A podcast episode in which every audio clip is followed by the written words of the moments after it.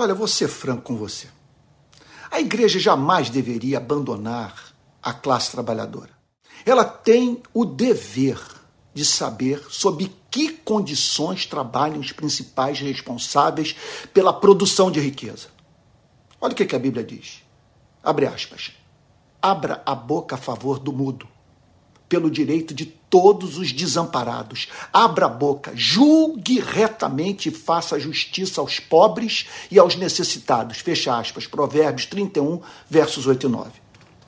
O pastor jamais deveria por temor à perda dos dízimos dos ricos, deixar de protestar contra a exploração levada a cabo por empresários de sua própria igreja.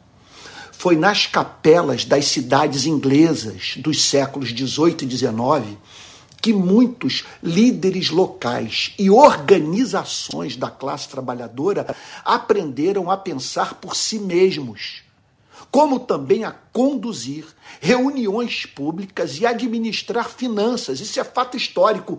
Onde as igrejas não conformistas eram fortes, sindicatos de trabalhadores e cooperativas eram fortes. As igrejas não conformistas inglesas, o que, que significa? Que não se conformavam com as práticas e o governo da igreja anglicana, foram a fonte no movimento trabalhista inglês do idealismo, da dedicação moral e da seriedade que historicamente caracterizou o movimento e seus líderes. A Bíblia é de fato um livro perigoso.